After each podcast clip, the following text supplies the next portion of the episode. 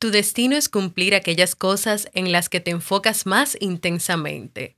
Así que elige concentrarte en lo que es realmente magnífico, hermoso, edificante y alegre. Tu vida siempre se está moviendo hacia algo. Ralph Marston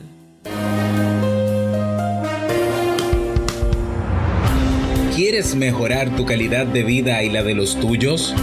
¿Cómo te sentirías si pudieras alcanzar eso que te has propuesto? ¿Y si te das cuenta de todo el potencial que tienes para lograrlo? Bienvenida al programa que te ayudará a desarrollar hábitos, establecer mejores relaciones, empoderarte y potenciar tu estado de felicidad personal. Transmitiendo cada semana para todo el mundo desde tu reproductor de podcast favorito. Y ahora contigo, tu anfitriona Jamie Febles, psicóloga, escritora, madre y emprendedora, quien te acompañará en este recorrido hacia tu desarrollo personal y hacia el logro de tus sueños. Esto es Vivir en Armonía.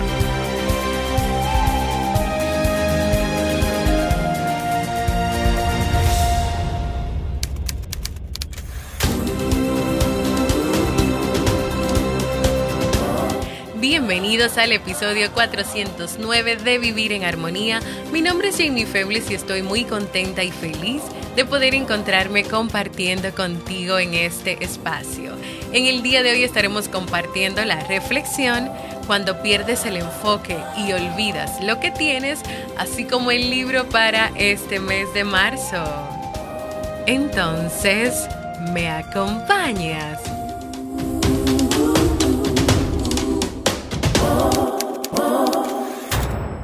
Bienvenida y bienvenido a Vivir en Armonía, un podcast que siempre tienes la oportunidad de escuchar cuando quieras, donde quieras y en la plataforma de podcast de tu preferencia. Muy contenta de encontrarme compartiendo contigo en este espacio. Y antes de comenzar con nuestra reflexión de hoy, te invito a que si has pensado en hacer un proceso de terapia y te animas a hacerlo conmigo, puedes ir a jamiefebles.net barra consulta para tener más información o escribirme a mi correo electrónico. Estoy muy feliz de seguir grabando, de estar aquí con un nuevo episodio. Espero que te encuentres muy bien. Desde aquí, desde República Dominicana, te envío un gran abrazo. Te envío muchísimos saludos y déjate ver, déjate sentir por las comunidades, ya sea saludando, ya sea contándome qué te pareció el episodio de la semana pasada sobre la asertividad en las relaciones de pareja. Hoy voy a compartir un tema diferente. Vamos a ver o a escuchar la adaptación de la fábula popular de los Andes del ratón listo y el águila avariciosa. Vamos con nuestra reflexión de hoy.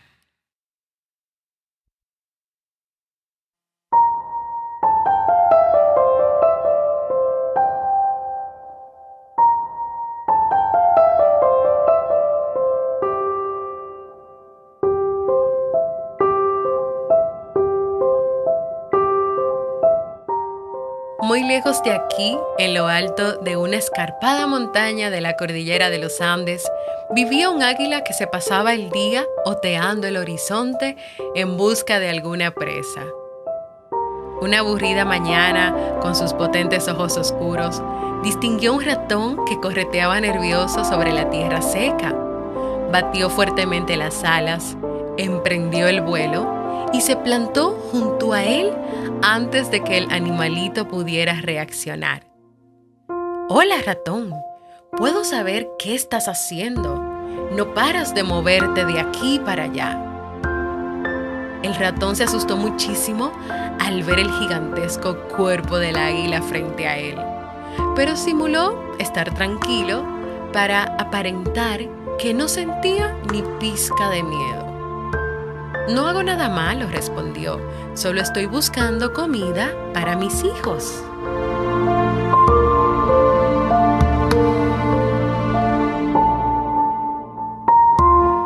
En realidad, al águila le importaba muy poco la vida del ratón. El saludo no fue por educación ni por interés personal, sino para ganarse su confianza y poder atraparlo con facilidad.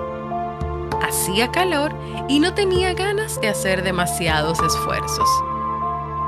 Como ya lo tenía a su alcance, le dijo sin rodeos, pues lo siento por ti, pero tengo mucha hambre y voy a comerte ahora mismo. El ratoncito sintió que un desagradable calambre recorría su cuerpo. Tenía que escapar como fuera, pero sus posibilidades eran mínimas porque el águila era mucho más grande y fuerte que él. Solo le quedaba un recurso para intentar salvar su vida, y era el ingenio. Así que armándose de valor, sacó pecho y levantó la voz y le dijo al águila, escúchame con atención, te propongo un trato. Tú no me comes, pero a cambio te doy a mis ocho hijos. El águila se quedó pensativa unos segundos porque esta oferta parecía bastante beneficiosa para ella. ¿A tus hijos? ¿Y dices que son ocho? Sí, son ocho. Yo que tú no me lo pensaba demasiado porque claramente sales ganando. ¿No te parece?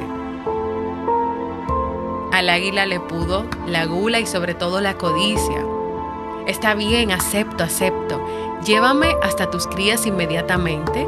Además, hace horas que no pruebo bocado y si no como algo voy a desmayarme. El ratón sudando muchísimo, pero tratando de conservar la calma, comenzó a caminar seguido por el águila, que iba pisándole los talones y no le quitaba ojo. Al llegar a una cuevita del tamaño de un puño le dijo, Eres demasiado grande para entrar en mi casa. Espera aquí afuera, que ahora mismo te traigo a mis pequeños. De acuerdo, pero más te vale que no tardes. El ratón metió la cabeza en el oscuro agujero y desapareció bajo tierra. Pasaron unos minutos y el águila empezó a inquietarse porque el ratón no regresaba. Vamos, ratón, date prisa, que no tengo todo el día. El águila permaneció quieta frente a la topera casi una hora y cansada de esperar comprendió que el ratón se había burlado. Acercó el ojo al, al orificio y gracias a su buena vista distinguió un profundo túnel que se comunicaba con un montón de galerías kilométricas, cada una en una dirección.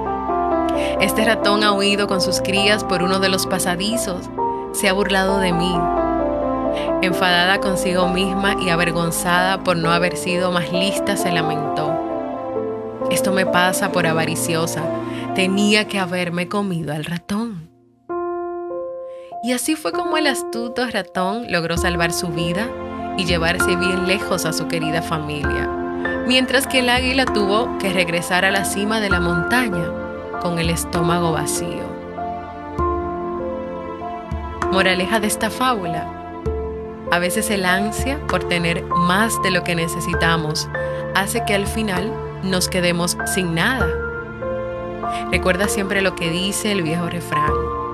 Más vale pájaro en mano que ciento volando. Y ahora mi reflexión de esta fábula, que siempre las fábulas terminan al final con una moraleja. El ansia por querer más hace que al final nos quedemos sin nada.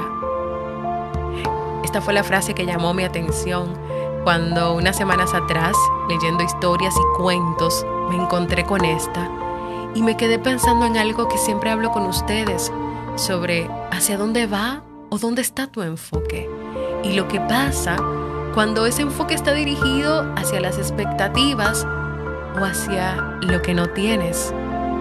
Y no es que, que querer más sea algo malo o sea algo negativo. Solo se convierte en algo que puede quitarte la paz y la armonía cuando tú lo vives de la siguiente manera. Número uno, el ansia por querer más cuando hay expectativas que no son reales y que pueden llevar a desenfocarte de todas las cosas que posees y tienes y que son importantes. Segundo, el ansia por querer más cuando puede llevarte a pensar que tienes muchas carencias y en consecuencias no valorar lo que te rodea y a los que te rodean. Número 3, el ansia por querer más que puede llevarte a hacer comparaciones con lo que ves de otros, pero sin recordar que muchas veces eso que ves del otro no es verdaderamente su realidad. Pero también está el ansia por querer más que te puede llevar a vivir en el pasado o en el futuro y nunca en el presente. En tu presente, que es el momento, sea cual sea que estés viviendo hoy. En el presente de una conversación con tu pareja, en el presente de hacer tu trabajo, en el presente de tener un momento contigo. El ansia por querer más que puede llevarte a sentirte insatisfecho, insatisfecha, infeliz. O el ansia por querer más que puede tener como consecuencia que sientas que no has hecho o logrado nada importante en tu vida. Y yo estoy segura que si tú haces un ejercicio, te vas a dar cuenta que sí has hecho y que sí has logrado cosas importantes en tu vida. Entonces, ¿en qué estás enfocada o enfocado hoy? Estás enfocado en muchas cosas como el águila que se enfocó en los ocho ratoncitos en vez del que ya tenía frente a él. Estás realmente clara y claro en, por ejemplo, el ratoncito que tenía claro que iba a salvar a su familia, que tenía que ser astuto, que tenía que usar el ingenio para salir adelante. O tal vez como la frase del lunes que te pregunté incluso, algunas personas me respondieron, ¿dónde estás en una zona de confort tal vez? En una zona de confort donde entiendes, bueno, es que mi vida es así, no va a cambiar, me quedo aquí. O tal vez todavía estás dentro del laberinto del libro que estamos leyendo en el mes de marzo, te quedaste como Hem adentro del laberinto esperando que el queso llegara a ti, que las cosas llegaran a ti y que las cosas volvieran a ser como antes, pero tú quedándote sentado, sentado ahí. Tal vez el ansia por tener tantas expectativas y querer tantas cosas al mismo tiempo todavía no te permite disfrutar verdaderamente lo que tienes o te ha limitado de tal manera que has entendido que no puedes salir o hacer algo diferente a lo que siempre haces. Les dejo aquí mucho y bastante para reflexionar.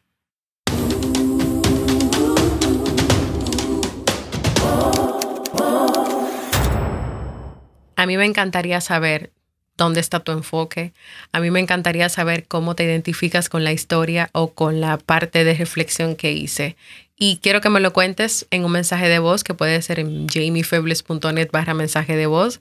También me lo puedes escribir en jamiefebles.net barra proponer, donde tú puedes proponer temas, pero también me puedes dejar un mensaje. Y si no, sabes dónde encontrarme en la comunidad de Discord, en la comunidad de Telegram, en Facebook, en Twitter, en Instagram, en mi correo. Quiero saber cómo te identificas con esta historia. Vamos entonces al segmento Un libro para vivir.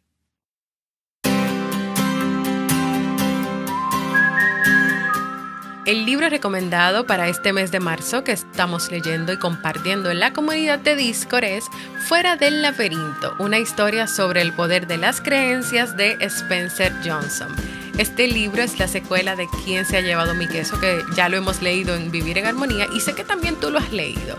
El autor, con su característico estilo simple y profundo, continúa la historia de Hem y How, los dos hombrecitos encerrados en un laberinto a los que les ha movido, les han movido el queso del lugar, le quitaron lo que ya tenían ahí seguro. En Fuera del Laberinto se continúa la historia de Hem, que se quedó atrapado por su propia inactividad y su temor a cambiar. Y ahora, junto con una nueva amiga llamada Esperanza, comenzará un proceso de descubrimiento que lo llevará a pensar fuera de la caja, o mejor dicho, fuera del laberinto. Si hoy tú necesitas aprender a pensar fuera de la caja o fuera del laberinto, acompáñame en esta nueva aventura de lectura.